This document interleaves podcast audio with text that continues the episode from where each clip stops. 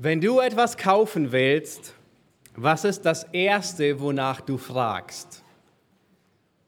Wie viel kostet es? Wie hoch ist der Preis? Nicht wahr? Nun, das ist der Grund, dass mittlerweile der Preis e- immer gleich neben dem Produkt steht. Wenn du den Preis kennst, dann wägst du ab, lohnt es sich, das zu kaufen oder lohnt es sich nicht. Ist es zu teuer? Lasse ich es wieder dort oder kaufe ich es? Nun, ich bin überzeugt, dass ein hoher Wert einen hohen Preis rechtfertigt. Da war ein junger Mann, der sich Hals über Kopf in ein hübsches, tolles Mädchen verliebte. Nun, er bezahlte umgerechnet etwa 340.000 Euro als Brautpreis für seine Frau. Er wartete sieben Jahre, um sie zu heiraten. Nun, er hatte kein Managergehalt, er kam aus eher, man könnte sagen, so der unteren Klasse, aber sie war ihm den hohen Preis wert. Er arbeitete 14 Jahre ohne Urlaub, drei Schichten, ohne Schichtzulage, ohne Überstundenzuschlag, ohne dass Überstunden überhaupt gerechnet wurden. Harte Arbeit. Er sagt selbst über seine Arbeit, am Tag verschmachtete ich vor Hitze und in der Nacht vor Frost und der Schlaf floh vor meinen Augen. Vielleicht habt ihr entdeckt, um wen es geht. Es war Jakob in 1. Mose Kapitel 29. Aber es heißt dort, so diente Jakob um Rahel sieben Jahre und dann nochmal sieben Jahre und sie kamen ihm vor wie einzelne Tage. So lieb hatte er sie. Nun, ich weiß nicht, ob du diese 14 Jahres Gehälter bezahlt hättest für deinen Ehepartner. Das musst du entscheiden, das könnt ihr heute Mittag klären. Aber ich würde sagen, ein hoher Gewinn ist einen hohen Preis wert. Ein hoher Gewinn ist einen hohen Preis wert. Nun, heute Morgen möchte ich dich herausfordern. Welchen Preis würdest du für dein Leben bezahlen? Vielleicht denkst du, ich lebe schon, ich muss mein Leben nicht erkaufen. Ja, du hast recht. Gott hat dir ein wenig Zeit hier auf dieser Erde gegeben. Aber du weißt nicht, wann die Sanduhr deines Lebens abgelaufen ist. Und es kann sein, dass nicht mehr viel Zeit übrig bleibt und dann gehst du. Aber auch wenn du stirbst, hört deine Seele nicht auf zu existieren, sondern du lebst weiter. Entweder in dem Himmel oder in der Hölle. Nun, dein Leben geht weiter. Es geht nicht nur ein Jahr weiter, nicht nur zehn Jahre, nicht nur hundert Jahre, nicht nur tausend Jahre, sondern tausend mal tausend mal tausend mal tausend, hoch tausend und es hört nie auf. Nun, wenn du von hier Abschied nimmst, dann wirst du feststellen, und ich hoffe, es ist dann nicht zu spät, ob du dein Leben in den Sand gesetzt hast. Wenn du deine Augen im Jenseits aufschlägst und in der Hölle bist, dann weißt du, du hast dein Leben in den Sand gesetzt. Nun, ich weiß nicht, was du heute sagen würdest. Nun, mein Leben in Sand setzen, was würde das bedeuten? Vielleicht, ah, ich habe nie geheiratet, ich habe nie eine Familie gegründet. Vielleicht würdest du sagen, okay, jemand, ja, das will ich noch erreichen. Wenn ich das nicht erreicht habe, habe ich mein Leben in Sand gesetzt. Vielleicht würdest du sagen, ein ordentlicher Beruf zu erlernen bedeutet, das Leben nicht in Sand zu setzen. Vielleicht würdest du sagen, nun, zurückblicken und sagen, ja, ich habe keine Weltreise gemacht, ja, das war wirklich das Leben in Sand gesetzt. Oder ich habe nie ordentlich Geld verdient. Nun, ein Leben in Sand setzen ist ein Leben ohne Christus. Ein Leben in Sand setzen ist ein Leben ohne Christus. Ich möchte, dass du heute Morgen verstehst, was Nachfolge ist. Was bedeutet es, Christ zu sein? Du sollst verstehen, dass der Preis hoch ist, aber der Gewinn ist höher. Du sollst verstehen, dass der Gewinn den hohen Preis in jedem Falle wert ist und ihn übertrumpft. Und wenn du den Gewinn vor Augen hast, dann wirst du bereit sein, den hohen Preis zu bezahlen. Das wird dich anspornen. Der Titel der Predigt heute Morgen lautet, vielleicht hast du es schon im Wochenblatt gesehen, Nachfolge ist der einzige Weg zum ewigen Leben. Und wenn ihr eure Bibel zur Hand habt und sie mitgebracht habt, dürft ihr sie gerne aufschlagen im Lukas-Evangelium, Kapitel 9, in den Versen 23 bis 27. Ansonsten könnt ihr den Text gerne auch mitverfolgen. Er wird an der Leinwand abgedruckt. Wir werden den Text gemeinsam lesen. Lukas Kapitel 29, Vers 23. Jesus, über, um ihn geht es, er sprach aber zu allen, wenn jemand mir nachkommen will, so verleugne er sich selbst und nehme sein Kreuz auf sich täglich und folge mir nach.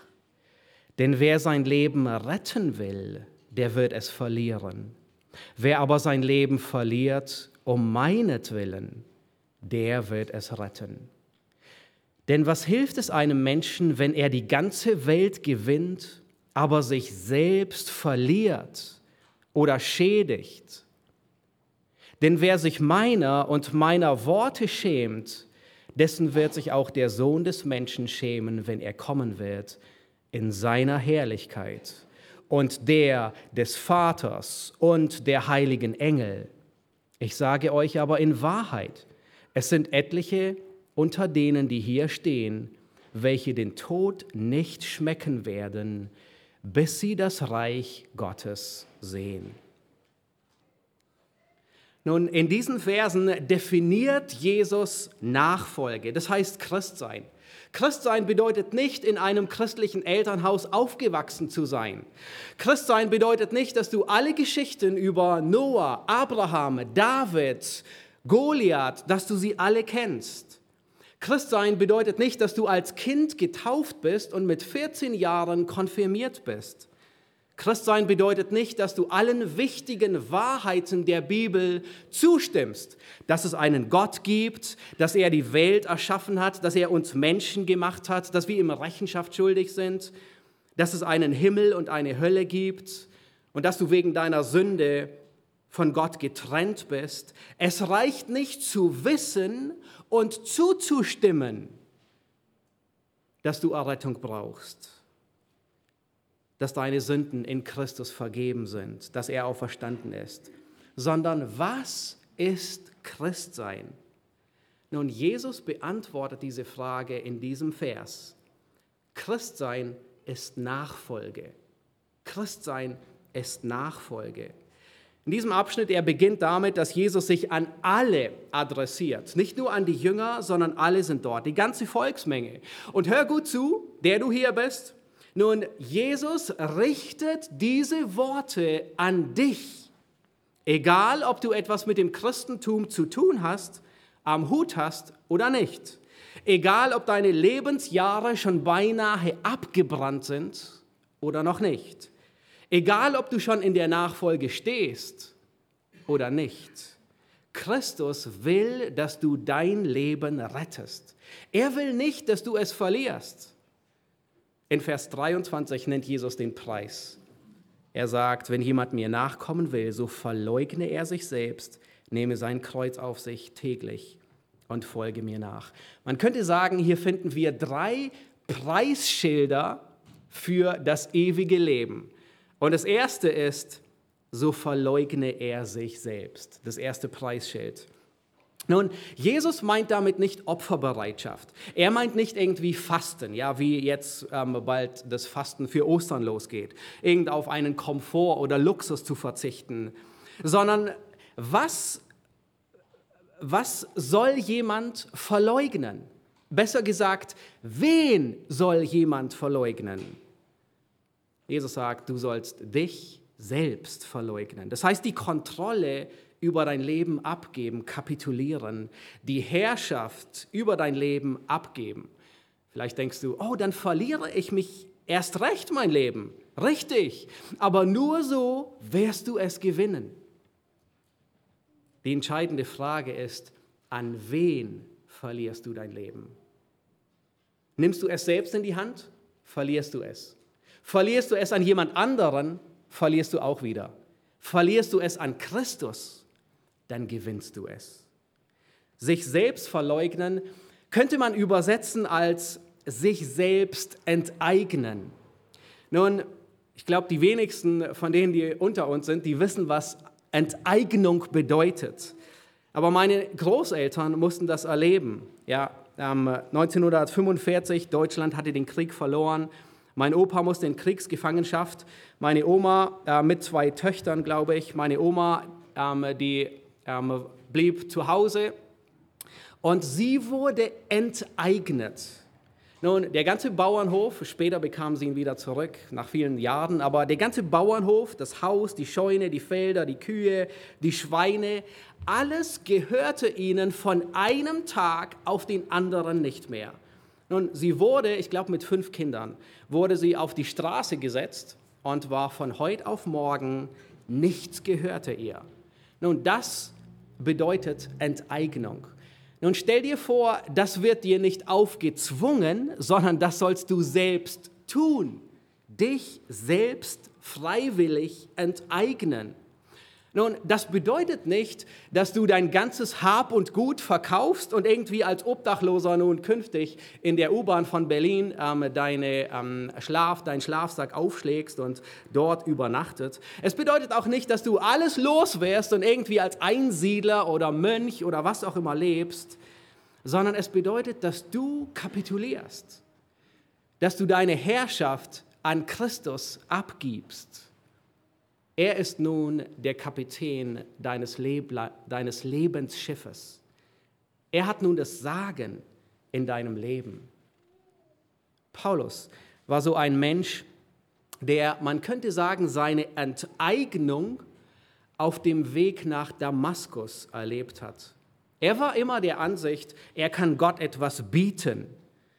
Seine Tadellosigkeit, sein Eifer, seine Hingabe, aber im Moment der Kapitulation und auch danach sah er all seine guten Werke als Schaden an.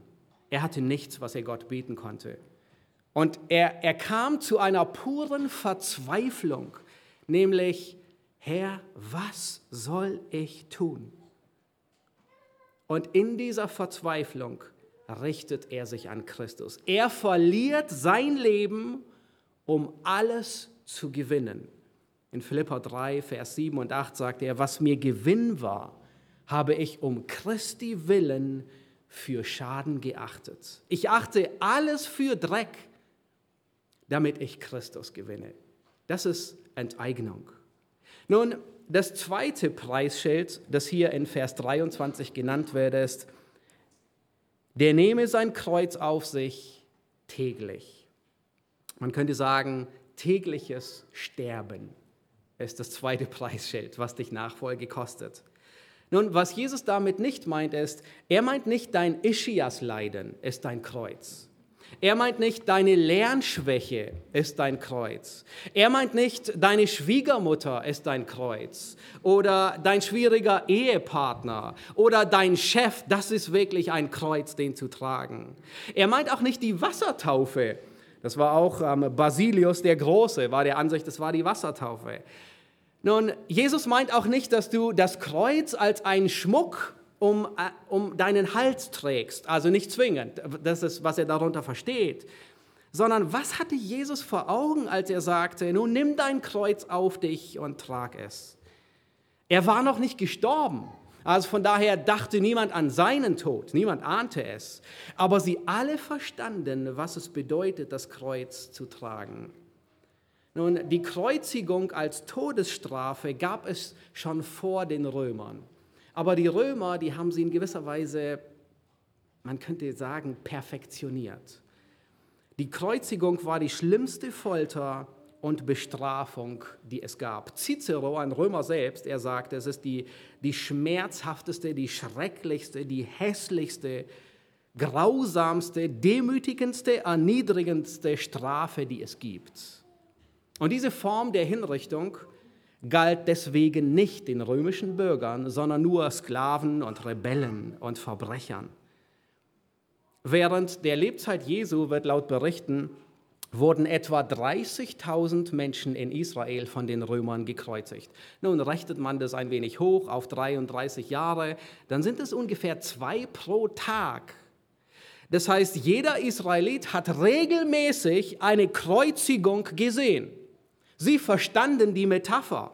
Nun, wenn man jemanden in der Straße herum hat laufen sehen mit einem Kreuz, dann wusste jeder, was los ist. Er geht hin, um erniedrigt zu werden, er geht hin, um langsam zu sterben. Und die Grausamkeit, die lag nicht nur in der öffentlichen Schande, sondern in dem langsamen Tod. Ja, wenn man jemanden hängt, nun, dann stirbt man recht zügig. Wenn man jemanden erschießt, in der Regel auch. Aber Kreuzigung war anders. Keine lebenswichtigen Organe wurden verletzt. Und so hing mancher zwei bis drei Tage am Kreuz, bis er jämmerlich starb. Und die Römer feierten das. Das war die größte Demütigung und war eine Abschreckung. Nun, das hat Jesus vor Augen, als er sagt, nimm dein Kreuz auf dich und trag es. Nun, wenn es heute provokant klingt, damals erst recht. Sie verstanden, was es bedeutet. Mit dem Kreuz assoziiert zu werden, war die größte Demütigung. Es war die schmerzhafteste Demütigung. Und weißt du, so ist auch die Nachfolge Jesu. Es ist beschämend, an Gott zu glauben, nicht wahr? Es ist beschämend, in der Schule zuzugeben und zu sagen, ich bin überzeugt, Gott hat die Welt in sechs Tagen geschaffen. Ich glaube nicht an die Evolutionstheorie. Es ist beschämend, die Bibel als Wahrheit anzusehen. Es ist beschämend, wenn du deine Kinder nach biblischen Prinzipien erziehst. Es ist beschämend, wenn du die biblische Rolle als Frau annimmst. Mittlerweile ist es sogar beschämend, nun man müsste eher sagen toxisch, ein biblischer Mann zu sein. Und die Nachfolge Jesu kann sehr beschämend sein. Die Nachfolge Jesu kann auch sehr schmerzhaft sein. Warum? Es gibt so vieles, was dich abhalten will, Christus nachzufolgen. Man könnte sagen, du bist wie mit einer Machete im Dschungel der Sünde und kämpfst dich durch, um dir den Weg frei zu machen von der Sünde, die sich so gerne an dir hochschlängelt die sündigen Begierden. Die Bibel umschreibt es manchmal wie töten. Es kann so wehtun. Und Kreuzigen war leider kein schneller Tod, es war ein langwieriger Tod. Und wenn Jesus hier davon spricht, dass, dass du dein Kreuz auf dich nimmst, bedeutet es, dass du jeden Tag schmerzhafte Situationen durchlebst, um Christi willen. Dieses kleine Wort täglich, habt ihr es übersehen? Nun, das kann einen erschrecken und es kann einen trösten zugleich. Es ist erschreckend, das Kreuz täglich auf sich zu nehmen. Nun, wenn du es heute getragen hast und du gehst heute Abend schlafen, du stehst morgen früh auf und du bist in der Nachfolge, was wartet auf dich? Oh, das Kreuz. Ja, okay, Montag, ja. Aber was ist mit Dienstag und Mittwoch? Jeden Tag. Im nächsten Lebensjahr auch wieder. Nun, liebe Täuflinge, eure Errettung war nur der Startschuss in den Marathon der Nachfolge. Und auch wenn das Leben mit Christus große Freude macht, auch wenn es einfacher wird, Sünde abzulegen, auch wenn es einfacher wird, Beschämungen zu ertragen, bleibt es dennoch ein tägliches Kreuztragen. Das geht nicht weg. Lieber Getaufter, Vielleicht bist du hier und du bist ein Jahr, zehn Jahre, 60 Jahre getauft. Bist du dir bewusst, dass dein Kreuz auf dich nehmen bei dir noch nicht aufgehört hat? Spürst du etwas davon in deinem alltäglichen Leben? Nun, vielleicht, wenn du schon lange keinen geistlichen Muskelkater vom Kreuz tragen hattest, und vielleicht musst du dich fragen, bin ich überhaupt in der Nachfolge? Denn Jesus sagt, es geschieht täglich. Aber zugleich ist es auch tröstend. Warum? Weil die Sünde macht uns immer wieder zu schaffen. Es müssen nicht große Sünden sein, sondern auch die kleinen Füchse verderben den Weinberg. Und mit zunehmender Heiligung sündigst du hoffentlich weniger. Und gleichzeitig nimmt dein Sündenbewusstsein zu. Je reifer du wirst, wirst du Paulus wahrscheinlich umso mehr ähnlicher, der sagt, Jesus Christus ist in die Welt gekommen, um Sünder zu retten, von denen ich der Größte bin. Und manchmal, selbst wenn du reif bist im Glauben, fragst du dich, bin ich überhaupt gerettet? Heiligung bedeutet nicht, du hast aufgehört zu sündigen, sondern Heiligung bedeutet, ich nehme mein Kreuz auf mich täglich. Und wenn du morgen früh aufstehst, wenn du die ganze Woche aufstehst, denke mal wieder an die Predigt, dann frag dich, Herr, was bedeutet es heute, mein Kreuz auf mich zu nehmen, meiner Selbstsucht zu sterben, meinen Stolz abzulegen? Mir erging es diese Woche so, beim Vorbereiten auf die Predigt. Ich glaube, ich habe es jeden Tag gebetet, mehrmals. Herr, was heißt es für mich heute zu sterben? Und hin und wieder habe ich voll versagt. Ich kann mich erinnern, er gebetet und dann kam eine Prüfung, irgendein Ereignis, ich habe voll versagt und ich dachte erst hinterher, oh ja, das war's. Einfach meiner Zunge freien Lauf gegeben, in einem Fall. Nun, was tun, wenn wir sündigen? Nun, hör ganz gut zu. Das ist so wichtig. Es ist nicht das Kreuztragen, das dich rettet. Sonst könntest du irgendein beliebiges Kreuz tragen und irgendjemand hinterherlaufen und versuchen, ein guter Mensch zu sein und das rettet dich. Sondern was rettet dich? Christus rettet dich. Es kommt darauf an, wem du nachfolgst. Der rettet dich, dem du nachfolgst. Nicht das Kreuztragen rettet dich, auch nicht die Taufe rettet dich, aber deswegen feiern wir Taufe. Nämlich, wir machen deutlich, ich identifiziere mich mit Christus. Er hat meine Schuld bezahlt. Ich bin ein geistlicher Bettler. Ich habe eine Riesenschuld, die ich nicht abbezahlen kann. Das Kreuz tragen rettet dich nicht.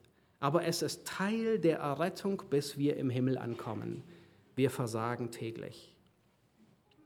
Das dritte Preisschild in diesem Vers ist, Wer mir nachfolgen will, ja, dann heißt es, der verleugne sich selbst und folge mir nach.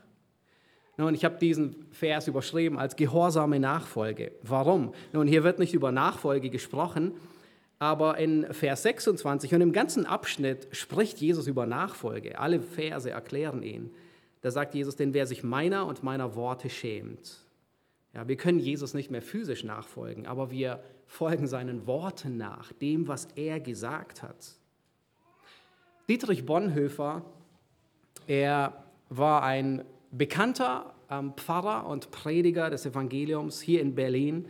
Hat er hat in der NS-Zeit ähm, sehr viel gelitten. Ich glaube, viele von euch sind mit seinem Lebensbild vertraut.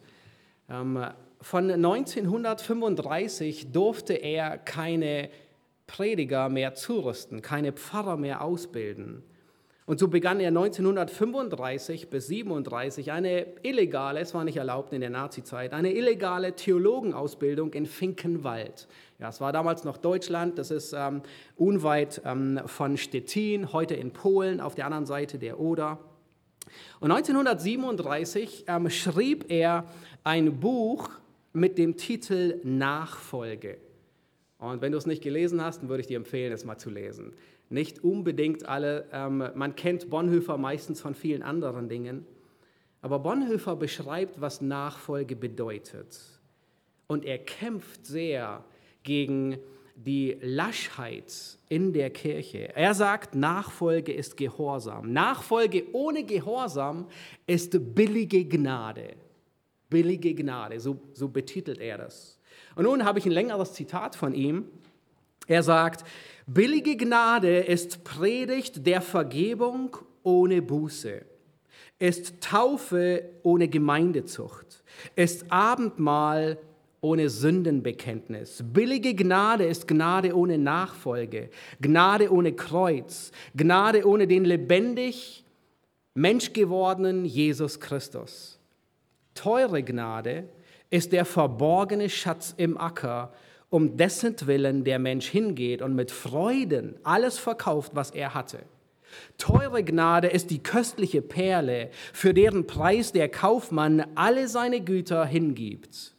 Teure Gnade ist die Königsherrschaft Christi, um deretwillen sich der Mensch das Auge ausreißt, das ihn ärgert. Teure Gnade ist der Ruf Jesu Christi auf den hin, der Jünger, äh, auf den hin, der Jünger seine Netze verließ und nachfolgt. Teure Gnade ist das Evangelium, das immer wieder gesucht, die Gabe, um die gebetet, die Tür, an die angeklopft werden muss. Und nun sagt er, teuer ist sie, weil sie in die Nachfolge ruft. Aber Gnade ist sie, weil sie in die Nachfolge Christi ruft. Teuer ist sie, weil sie dem Menschen, dem, dem Menschen das Leben kostet. Gnade ist sie, weil sie ihm so das Leben schenkt. Teuer ist sie, weil sie die Sünde verdammt. Gnade, weil sie den Sünder rechtfertigt. Teuer ist die Gnade vor allem darum, weil sie Gott teuer gewesen ist, weil sie Gott das Leben seines Sohnes gekostet hat. Ihr seid teuer erkauft. Und weil uns nicht billig sein kann, was Gott teuer ist.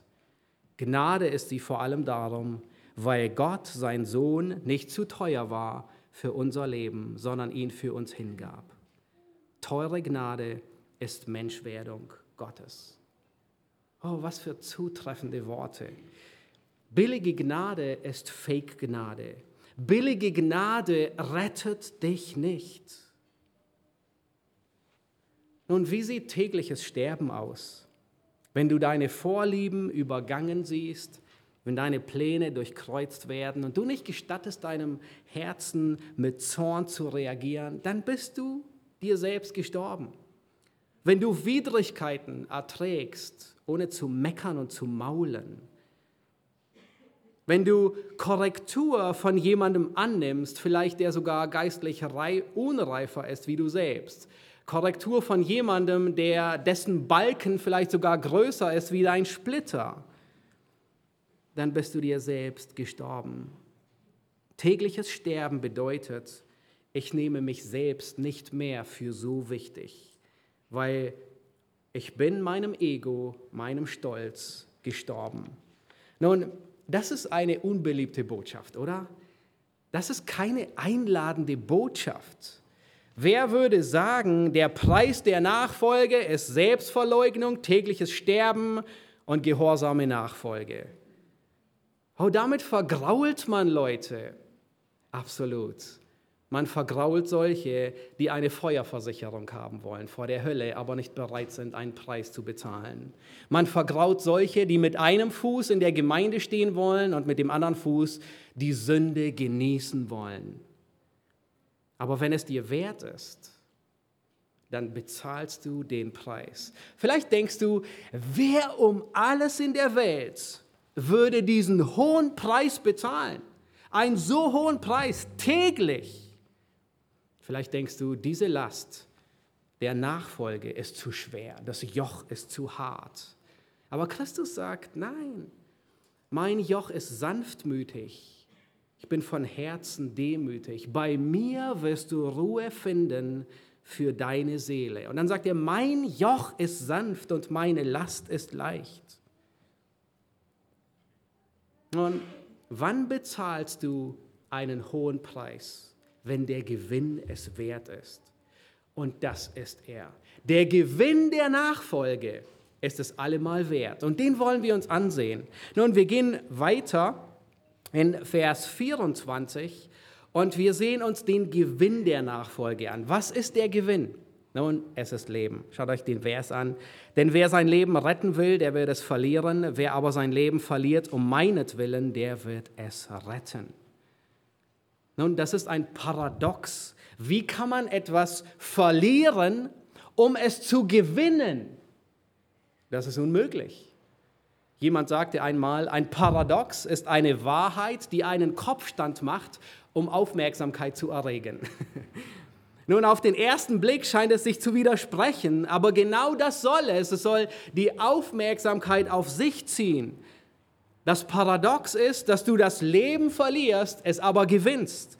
Das Paradox ist, dass du über Sünde trauerst, aber voller Freude erfüllt wirst.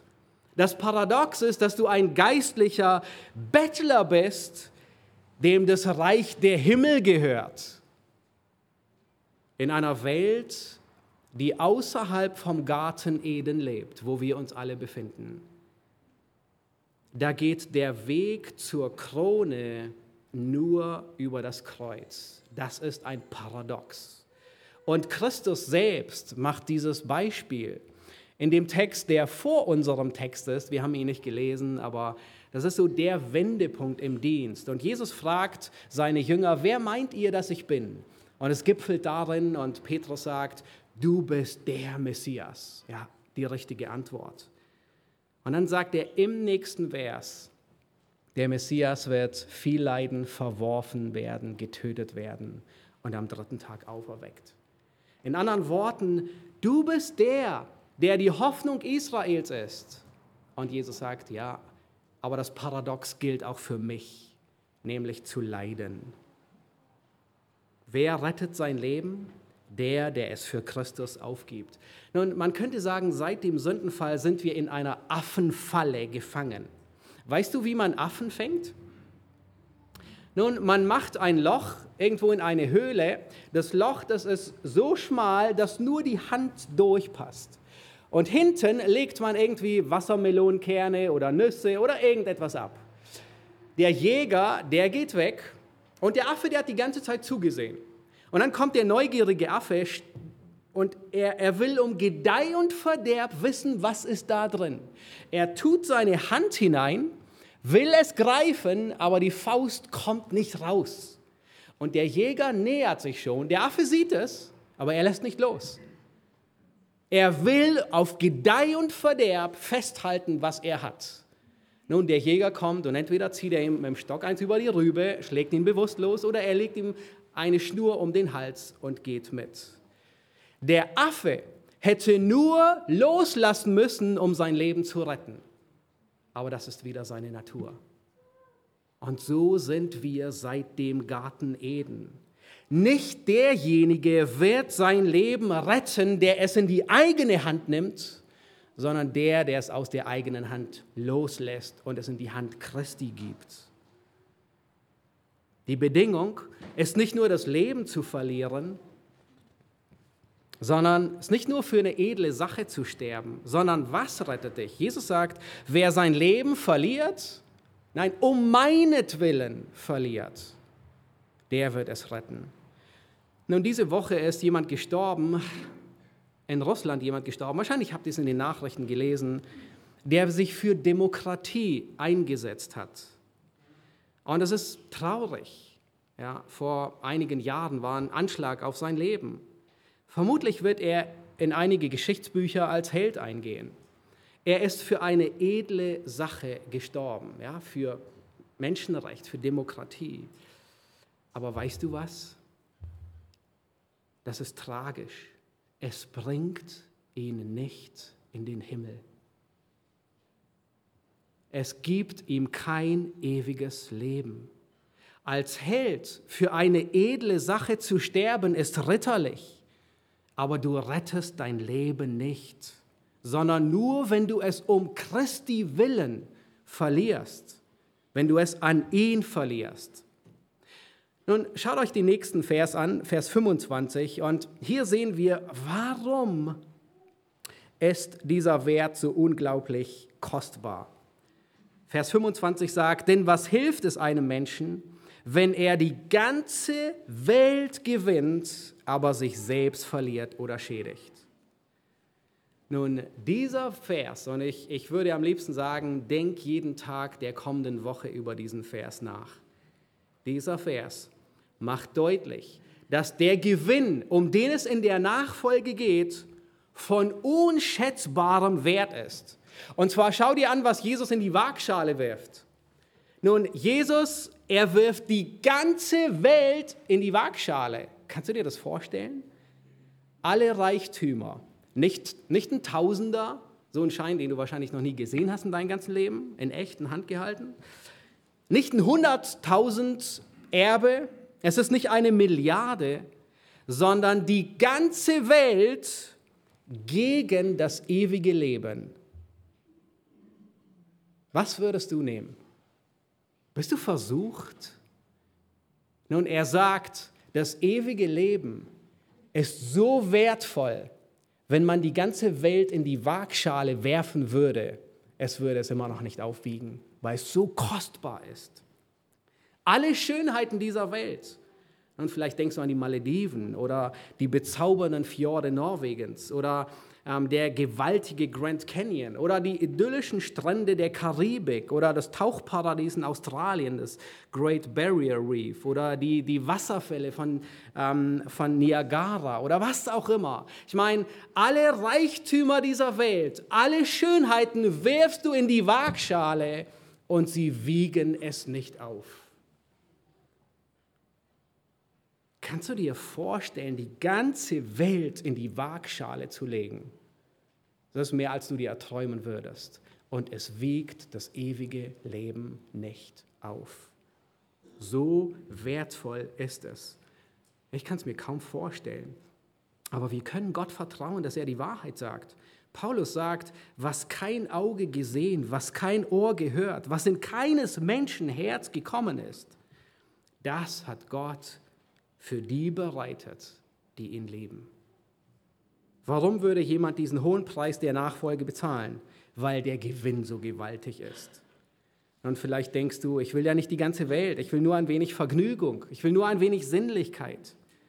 Alle Schönheit der Welt ist nicht aufzuwiegen mit dem Gewinn des ewigen Lebens. Da war ein Mann, man könnte ihn Influencer nennen. Ähm, und er hat nun, was ist, was würde er am Leben, am Lebensende zurückblicken und sagen, ich habe mein ganzes Leben vergeigt oder ich habe alles gewonnen? Menschlich würde man sagen, er hat alles gewonnen. Nun, er hatte Geld wie Sand am Meer. Er hatte mehr Geld, wie er in zehn Leben hätte ausgeben können. Nun stell dir das mal vor.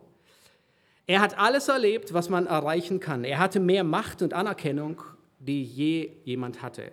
Über 40 Jahre hat er versucht, seine Hoffnung in, in ähm, Beziehungen zu finden. Jede zweite Woche hatte er eine neue Beziehung in der Hoffnung, mehr Erfüllung zu finden.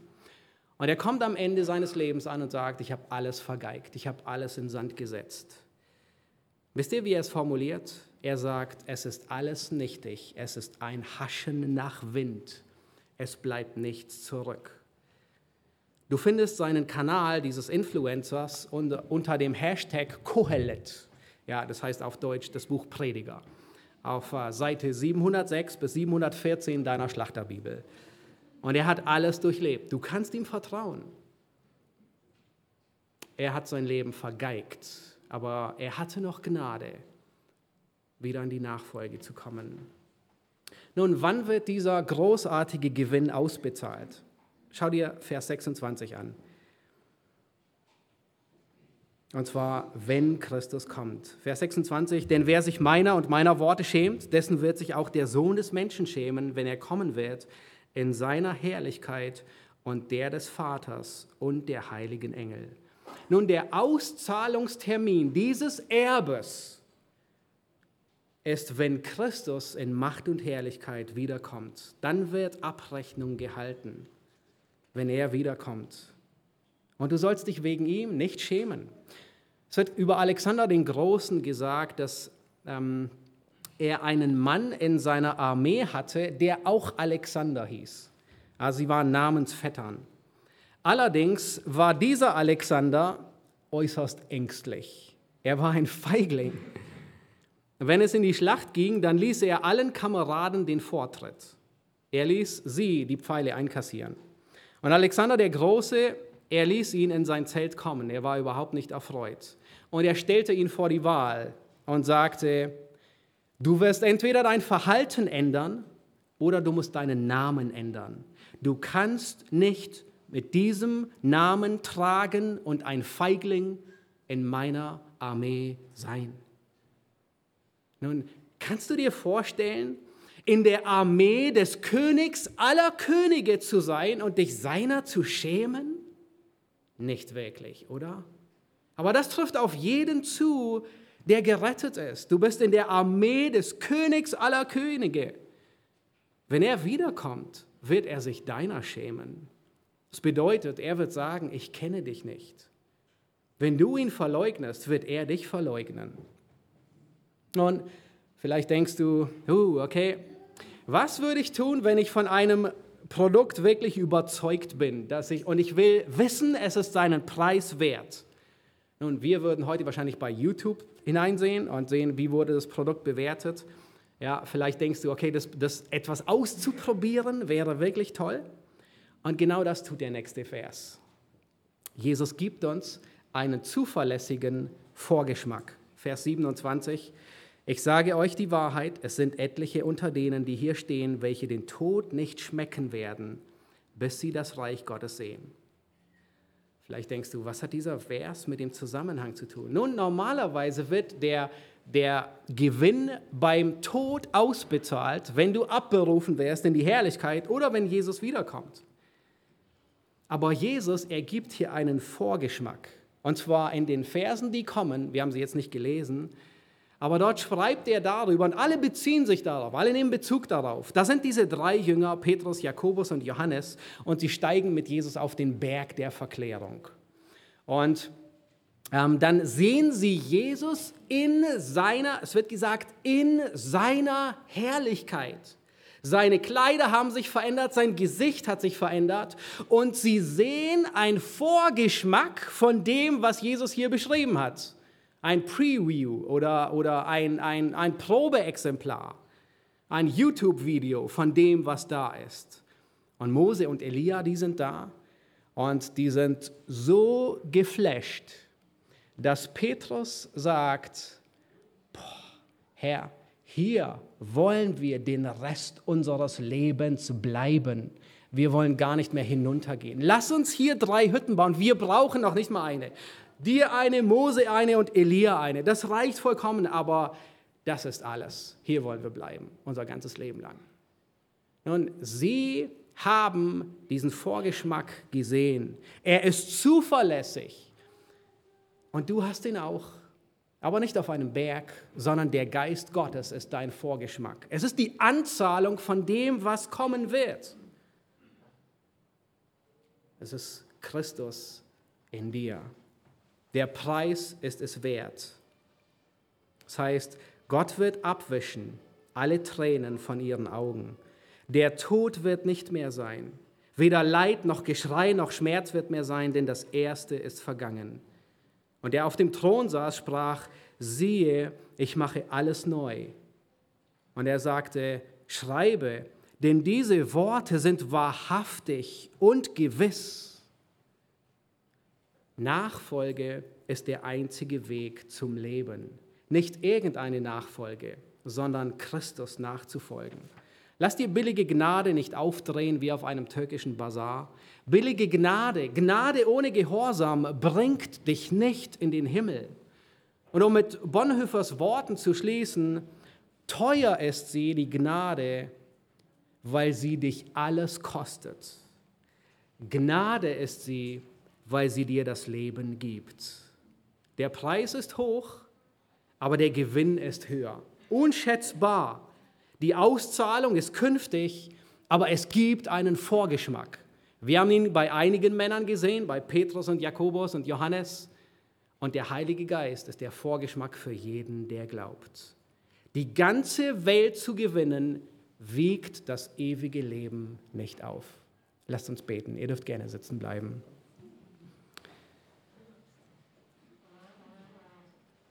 Herr Jesus Christus, deine Worte, dein Ruf in die Nachfolge ist so deutlich.